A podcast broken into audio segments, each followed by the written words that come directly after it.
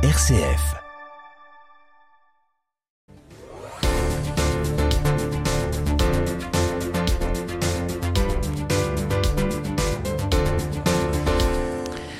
Étude sur l'état du mal logement de la Fondation Abbé Pierre. Le mal logement s'aggrave dans la région. Bonsoir Isabelle Fourreau. Bonsoir. Merci d'être dans ce studio, directrice de la Fondation Abbé Pierre dans les Hauts-de-France.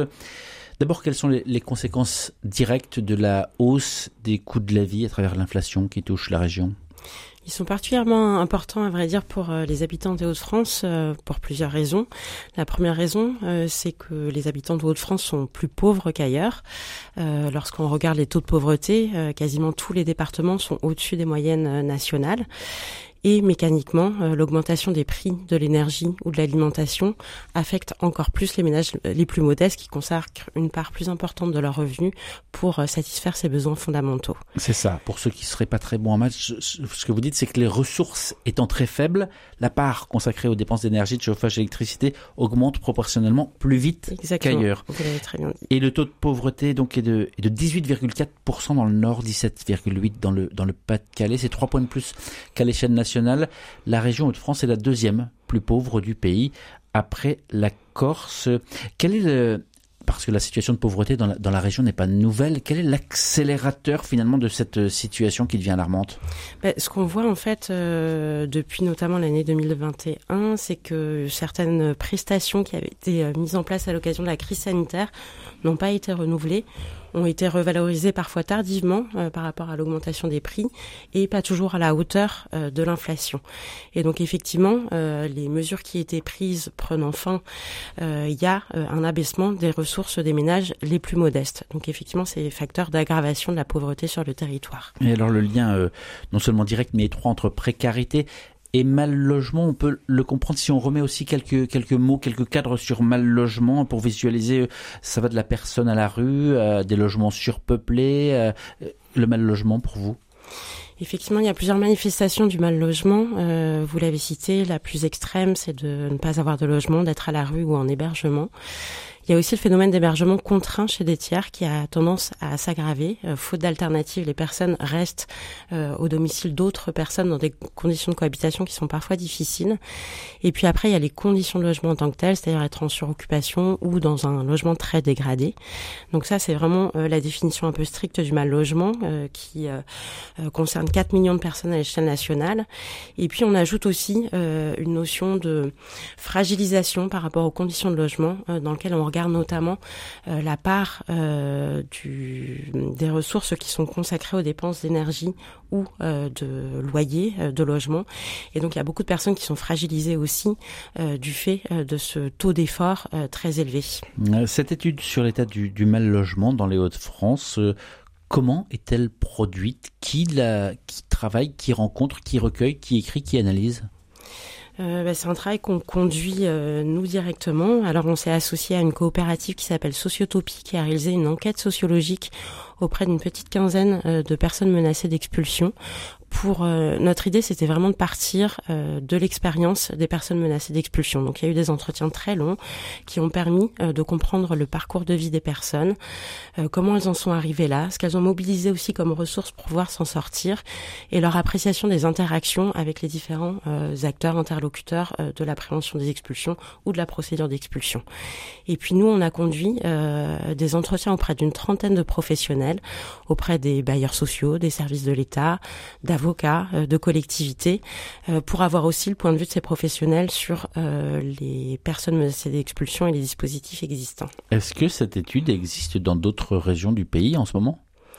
Alors chaque région euh, choisit un peu ses thèmes euh, de, mm. d'approfondissement. Euh, je pense que cette année nous sommes les seuls à avoir travaillé spécifiquement sur la prévention des expulsions, mais il semblait que c'était le bon moment de le faire compte tenu des inquiétudes qu'on a sur l'augmentation euh, de ces expulsions. Et puis aussi, il faut quand même le souligner, d'initiatives qui sont prises sur le territoire. Et l'idée, c'était aussi de valoriser euh, les bonnes pratiques du territoire. Mm. Alors un peu moins d'un demi-million, c'est une même énorme, de passoires thermiques dans les Hauts-de-France. Pourquoi l'élan public à la rénovation qui existe tout de même, euh, qui a été lancé. Pourquoi est-ce que ça ne suffit pas? Les aides existent? Qu'est-ce qui bloque? Alors les aides existent, mais elles étaient euh, jusqu'ici euh, insuffisantes. Je dis jusqu'ici parce qu'il y a eu l'annonce d'une réforme qui devrait se concrétiser normalement au 1er janvier, excusez-moi, au 1er janvier 2024 pour revaloriser les aides aux propriétaires pour réaliser des travaux. Or, ce qu'on constatait jusqu'ici, euh, c'est que ces aides euh, étaient insuffisantes, euh, notamment pour les propriétaires les plus modestes, pour lesquels la part à charge, donc ce qui restait après l'intervention des différents fonds existants, était trop importante à assumer et donc bloquer la réalisation du, du, projet. Donc, on espère effectivement que cette revalorisation des aides et de l'accompagnement des propriétaires permettra d'engager plus de travaux et surtout d'engager des rénovations globales parce que l'enjeu il est bien là. Les aides qui étaient mises en place jusqu'ici euh, était plutôt euh, tourné vers euh, un seul poste de travaux. Donc on changeait une chaudière, les menuiseries, et on sait que ce sont des travaux insuffisants pour pouvoir gagner réellement énergétiquement sur. sur les Hauts-de-France, est-ce qu'il y a des zones particulièrement affectés, qui sont plus touchés que d'autres quand on parle justement de cette rénovation et de ces, problèmes, de ces passeurs thermiques Mais il ne faut pas mésestimer l'ampleur du phénomène en milieu rural. Euh, on a souvent euh, des propriétaires euh, assez âgés, isolés, qui vivent dans des conditions de logement très dégradées et qui sont un peu en dehors de tous les radars, de tous les dispositifs. donc quantitativement, c'est peut-être pas là qu'il y a le plus de concentration, mais en tout cas, ça représente une part importante.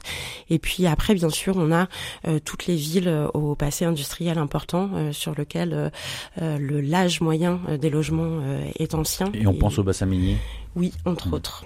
Dans votre rapport Fondation Abbé Pierre, vous indiquiez que sur 11 500 procédures engagées en justice par les propriétaires, environ 2000 ménages dans les Hauts-de-France ont été expulsés. Alors c'est un chiffre de la DREAL que vous reprenez pour, pour l'analyser, pour aller plus loin.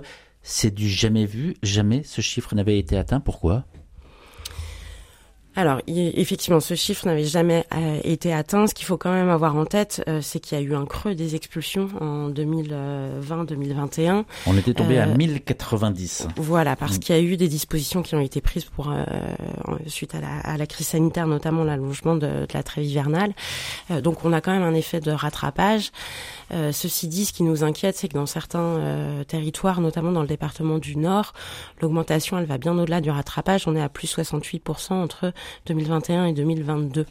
Euh, donc effectivement, euh, on a quand même euh, là un taux d'augmentation qui nous pose question, qui est de l'ordre de plus de 30% là sur les cinq dernières années, et qui risque de s'aggraver. On a parlé de l'inflation, les effets sont encore peu visibles sur les expulsions locatives, parce qu'il y a toujours bien sûr un délai. mais en l'occurrence, on pense que dès 2023, quand on aura les chiffres et les années suivantes, ça risque effectivement d'aggraver les impayés et donc les procédures. Et puis en plus, on a eu une loi qui est passée là en juillet dernier qui réduit on va en tous les de, cette loi. Qui sont les, les, publics qui sont concernés par ces expulsions euh, locatives? Alors, il n'y a pas d'étude exhaustive qui permet vraiment de déterminer le profil type. Il y a quand même une surreprésentation a priori euh, des euh, personnes isolées et des familles monoparentales, euh, tout simplement parce que le ménage est plus dépendant d'une source de revenus, donc du coup plus exposé à un risque de, de perte de, de, ressources. ce qu'on a constaté, notamment dans l'enquête qu'on a réalisée, c'est qu'en en réalité, cette menace d'expulsion, elle concernait des personnes qui étaient très installées dans la vie, qui avaient un emploi stable, une vie familiale stable, une vie sociale très stable et qui jamais n'aurait pensé euh, en arriver là. Et donc je pense qu'effectivement, euh, de plus en plus de personnes sont exposées au risque de euh, d'expulsion et on le voit bien, y compris des, des ménages alors qui restent modestes, mais des classes mmh. moyennes peuvent se retrouver à un moment très fragilisé par rapport au, à mais, leur logement. Mais dans 95% des cas, tout de même, la demande d'expulsion d'un locataire fait suite à un impayé de la part de ce, de ce locataire. Donc ou alors un propriétaire qui ne peut plus rembourser son crédit et donc qui enclenche une procédure. Euh, la source de cette dette locative, on l'a identifiée? Oui. La première, euh, alors bien sûr, c'est plutôt une perte de ressources, ça peut être une perte d'emploi. Euh, on a aussi identifié beaucoup de personnes qui ont vu leurs prestations sociales baisser parfois suite à des ruptures de droits sociaux ou à des difficultés d'accès aux droits sociaux, que ce soit la CPAM, la CAF, des dossiers perdus, des déclarations tardives de l'employeur sur des arrêts maladie, parfois des trop perçu de la CAF quand vous, vous changez de situation, le temps que la CAF instruise les nouveaux dossiers, elle répercute en fait le, trop perçu en une fois sans que ce soit anticipé et c'est vraiment facteur de fragilisation. Globalement, ceci dit, on a plutôt une conjonction de facteurs. Euh, il y a cet élément de perte de ressources qui peut aller de pair aussi avec une séparation, avec un deuil, avec un problème de santé, tout ça s'auto-alimentant. Et ce qu'on a constaté, c'est que la menace d'expulsion euh, produit une insécurité supplémentaire euh, qui renforce en réalité les difficultés des personnes. Isabelle Fourreau, directrice de la Fondation Abbé Pierre dans les Hauts-de-France, répond à nos questions à l'occasion de la publication de cette étude sur le mal logement dans la région. Dans cette étude qui fait une centaine de pages, vous donnez la parole à des, à des habitants. Et par exemple, sur cette thématique, le témoignage de 13 habitants menacés d'expulsion, ainsi qu'une trentaine d'entretiens avec des, des, professionnels du secteur du logement. Mais une réalité aussi dont on n'a pas encore parlé, c'est que des plus jeunes se retrouvent à la rue et de plus en plus.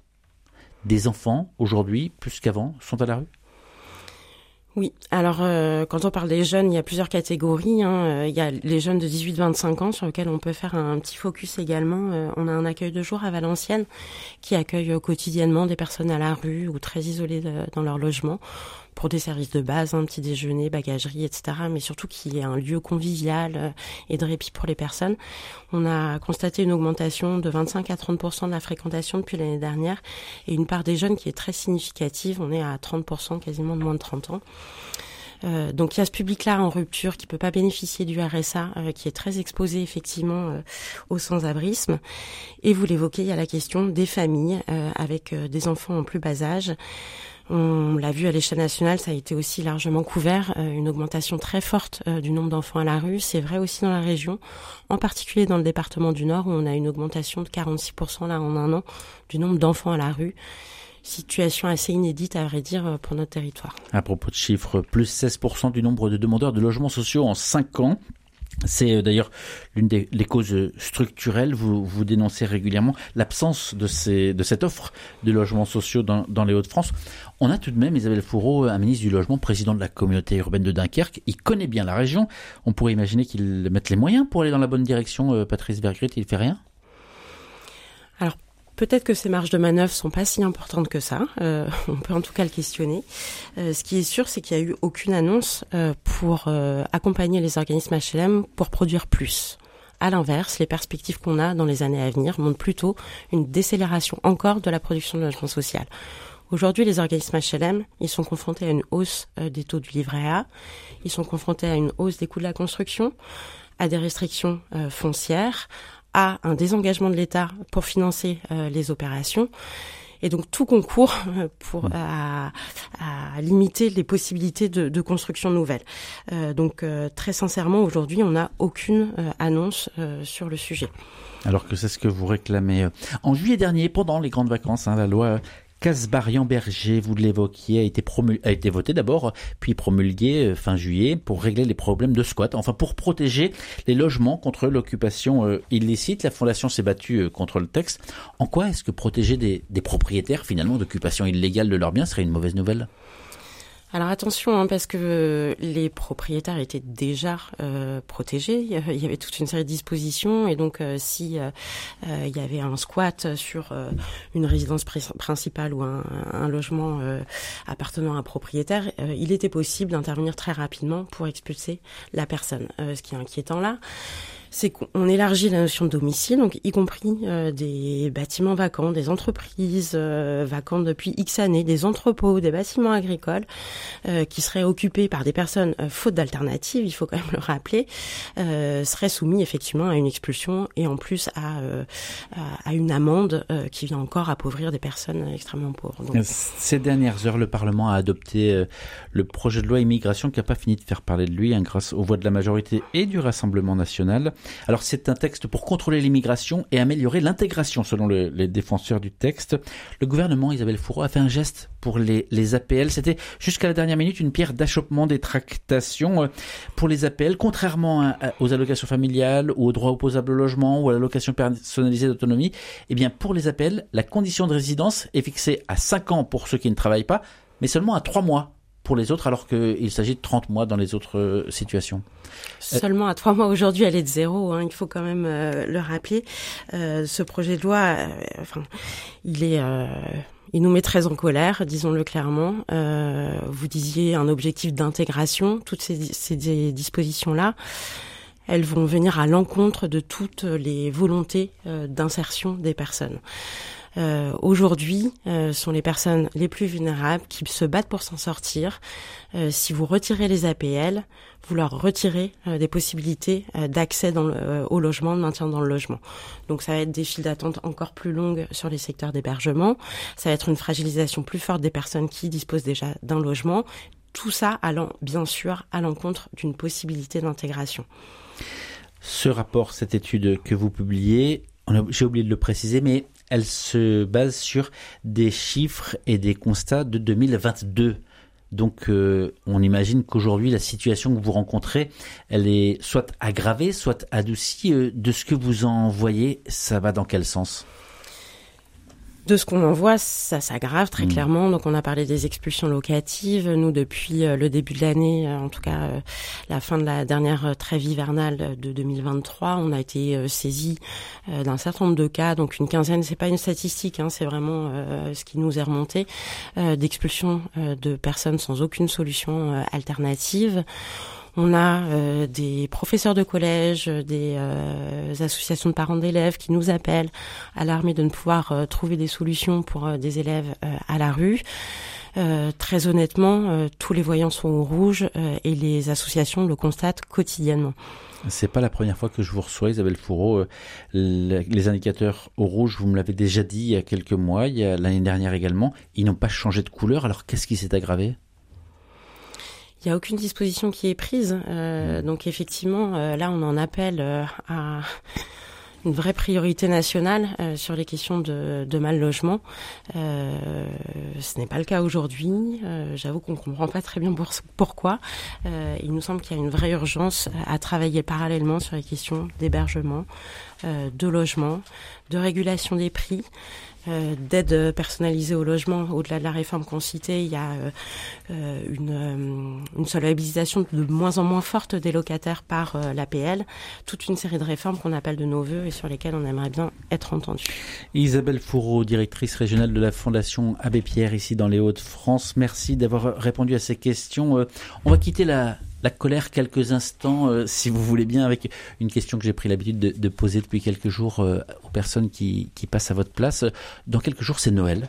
Qu'est-ce que ça représente, cette fête, pour vous, Isabelle Fourreau c'est un moment de convivialité et donc on espère que ça puisse euh, l'être pour tous, euh, malgré des dispositions de plus en plus excluantes. Euh, voilà. Après, il y a plein d'initiatives. Vous en avez cité quelques-unes de repas solidaires, de fêtes associant les personnes les plus démunies et c'est des moments qui sont très riches, effectivement. Donc. Eh bien, merci en tout cas d'être passé dans ce studio. Cet entretien va être à retrouver sur le site rcf.fr région Hauts-de-France.